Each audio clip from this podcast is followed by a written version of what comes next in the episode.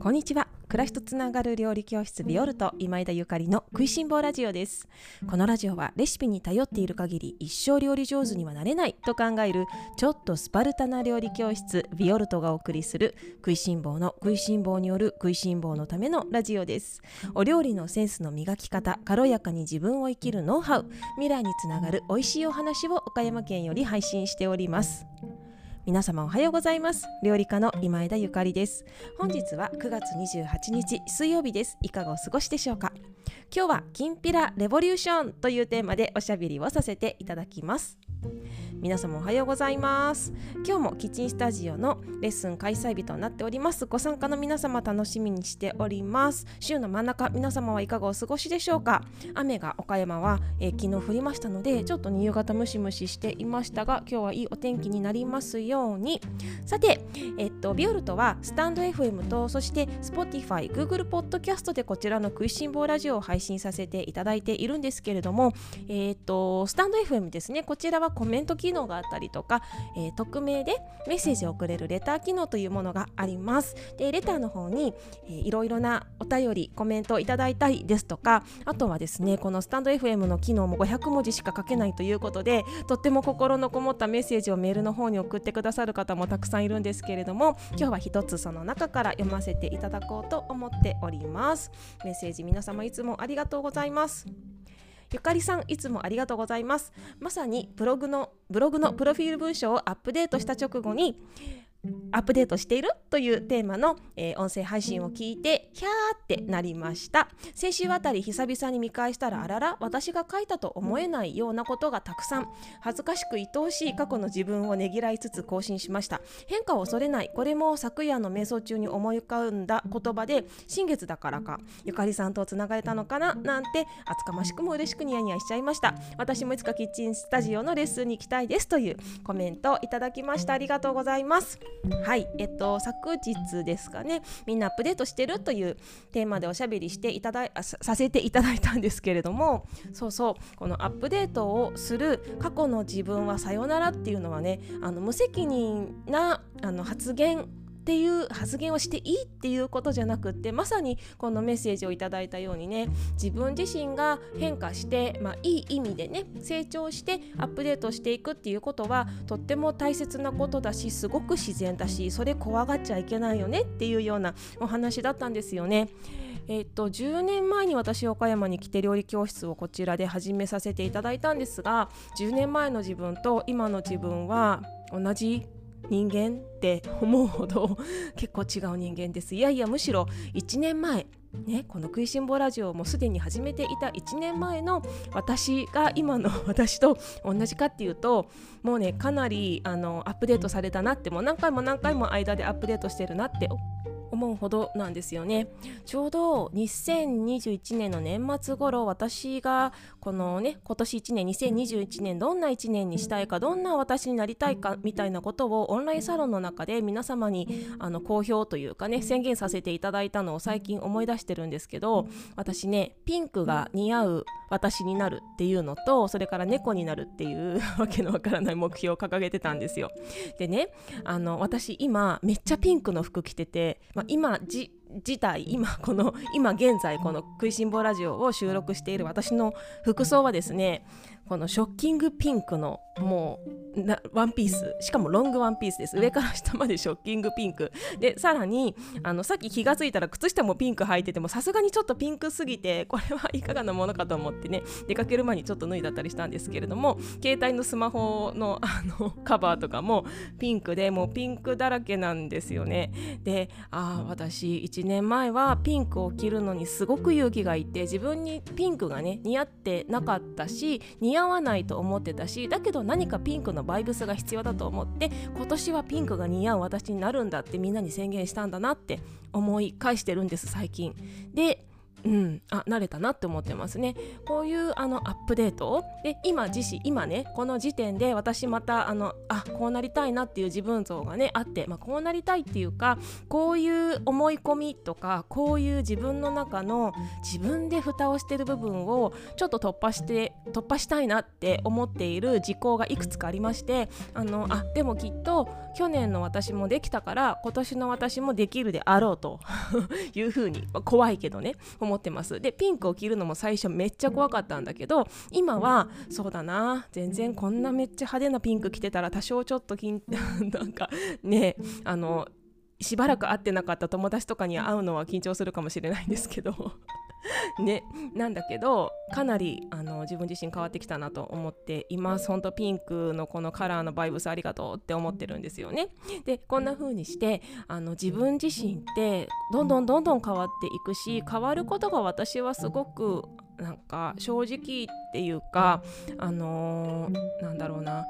変わるからこそ信頼できるなっていう部分もあったりとかしてね、うん、だから皆様もその過去の自分のその発言であったりとか過去の自分が好きだったものとか過去の自分の何かそれこそプロフィールなんかもね今回レターいただきましたけれどもあのそういうものとねなんかしっくりこないということがあったらえいやっとね思い切って自分をアップデートしていくっていうことはとっても大事だしとても楽しいことだと思います。ますしそしてこの学びの面もですねあの今まで学んでいたことがどんどん変化していくこともありますのでその辺り柔軟に受け入れてはい。あのどんどんどんどん毎日アップデートしていけたら楽しいなと思っております。メッセージレターありがとうございました。皆様からいただきましたメールやレターやコメントは全てご返信することができないかもしれないんですが全てとっても嬉しくありがたく読ませていただいております。皆様いつもありがとうございます。さてそれでは今日の本題に移りたいと思います。今日はキンピラレボリューションという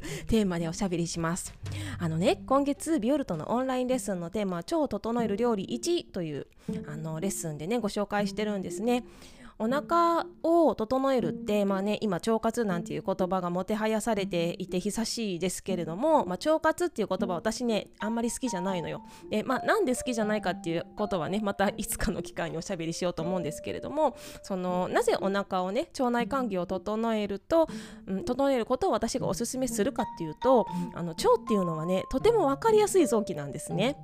あの、自分自身で把握しやすい例えばですね肝臓とかそれから腎臓とかなかなか膵臓とかね声を上げてくれない臓器って、まあ、腎臓はまだあれか。腎臓はまだね排泄器官に携わってるからですけども肝臓とか膵臓とかそれこそ全然声を上げてくれない沈黙の臓器なんて言われるねあるじゃない。でそれらはやっぱりなかなか声を聞くのって難しいんだけどでもこの腸とかね胃とかこの消化器官っていうのはその彼らの声を聞くのにね結構あのちゃんと意識してねフォーカス自分がフォーカスをすれば声って聞いてあげれるものなんじゃないかなと思ってるんですよね。ただそれなのにこの現代の日本人は全然腸の声なんか聞こうとしていないしそれこそねその腸活って言ってねなんかいろんなサプリを取ったりとか腸内環境を整える整えるべくね最新のあれこれを勉強している方であっても本当に聞いてるって本当に感じてるっていう風にハテナマークがつくような行動をしている人も多いんじゃないかなと思ってるの。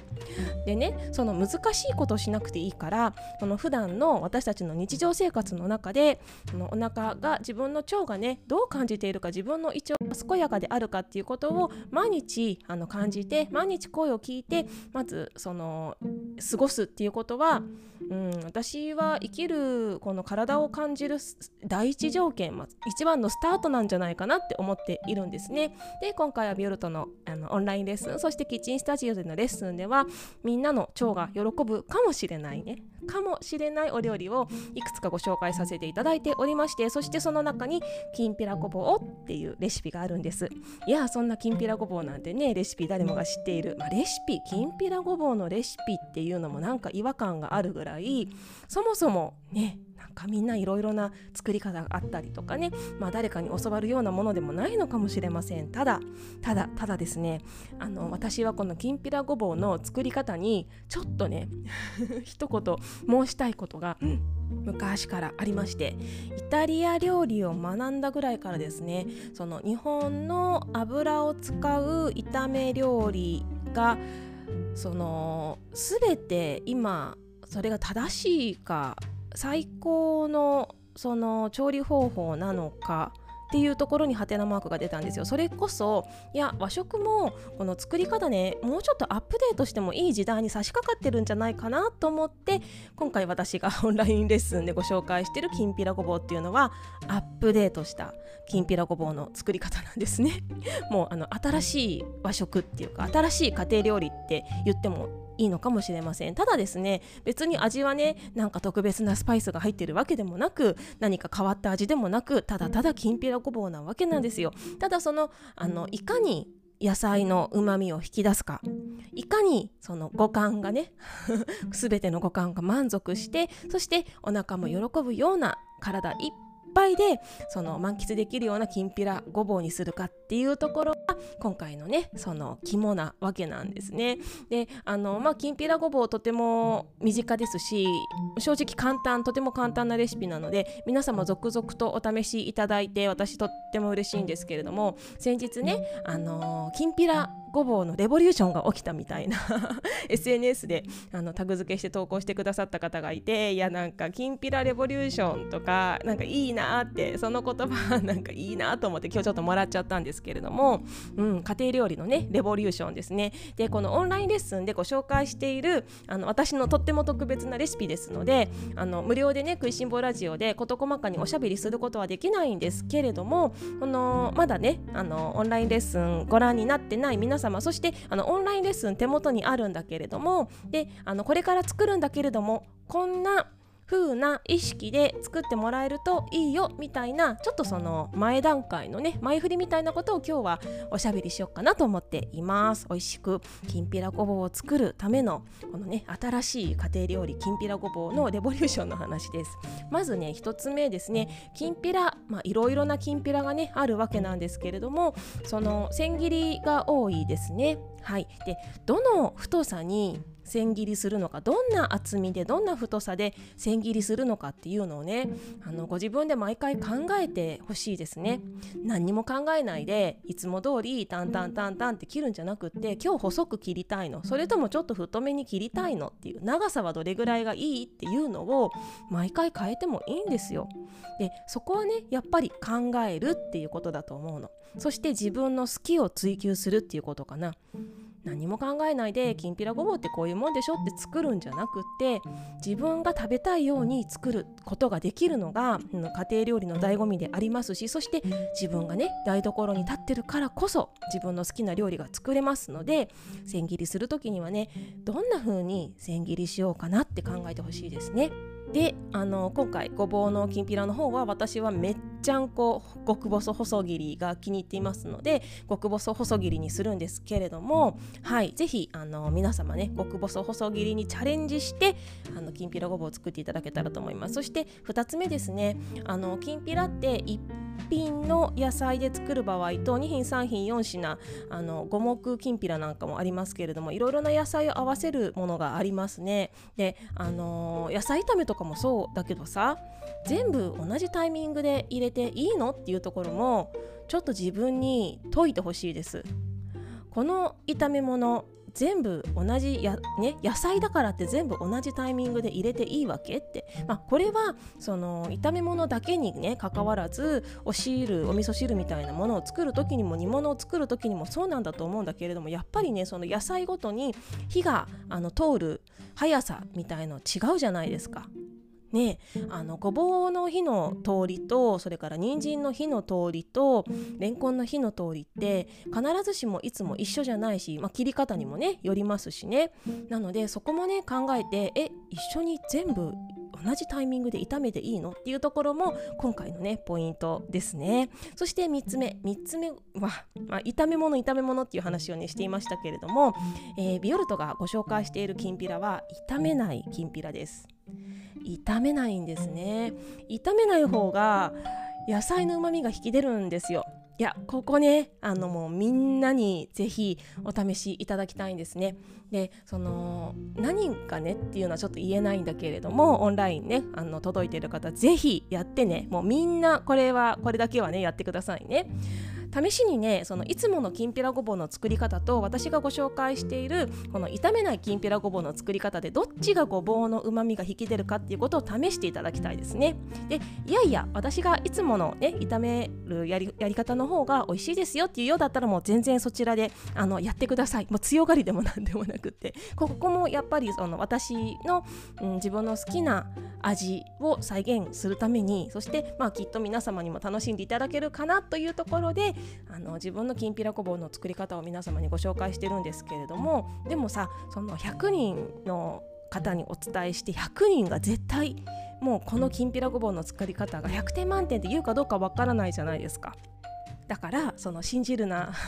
疑うな試せっていう言葉があるっていう話を最近しょっちゅうしてますけれどもレシピもねあのまずは試していただいてっていうふうに思っております。でこの私がご提案している炒めないきんぴらごぼうの作り方をやっていただきますと野菜のうまみが引き出るので最小限の調味料だけで済みます。ほとんどあの調味料を使いません。醤油もたらりですね。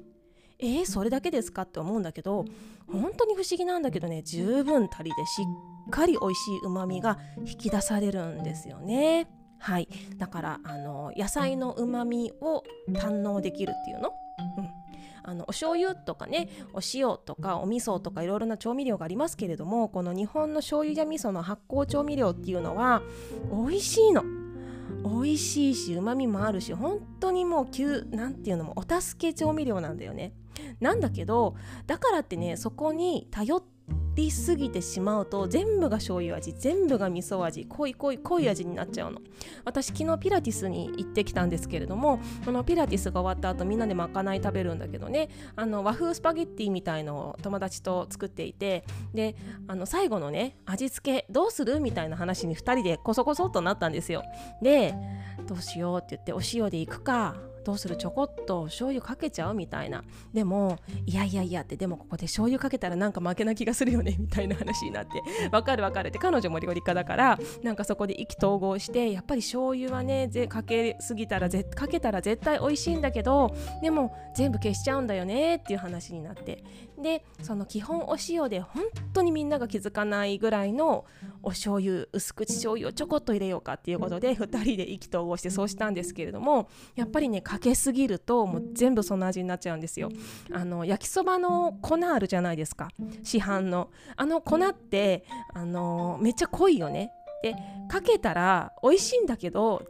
全部あの味になっちゃうでしょ？キャベツも人参もお肉も全部あの味になっちゃうんでしょ？だから極端なあの例ではあるんですけれどもあのソースとかお醤油とかお味噌っていうものはとっても美味しいうまみ調味料だからこそ使い方っていうのはあのどこかど自分でブレーキを踏まないといつも同じ味でその素材の味を殺してしまうことがあるということですね。いかがだったでしょうか？今日はきんぴらレボリューションというテーマでおしゃべりをさせていただきました。あのぜひね多くの方にこのきんぴらごぼうのレシピお届けしたいです。ビオルトのオンラインレッスンお試しになったことない方はぜひこの機会にお試しいただけたらなと思います。えっとオンラインショップの方に単品でもあのご購読していただけます。9月末まで10%引きでね早割りみたいな感じでご提供しております。そしてえっとオンラインチームというものもありまして例えばですねあのオンラインレッスンが毎月送られてきてで初月無料で、まあ、最新号がねオンライン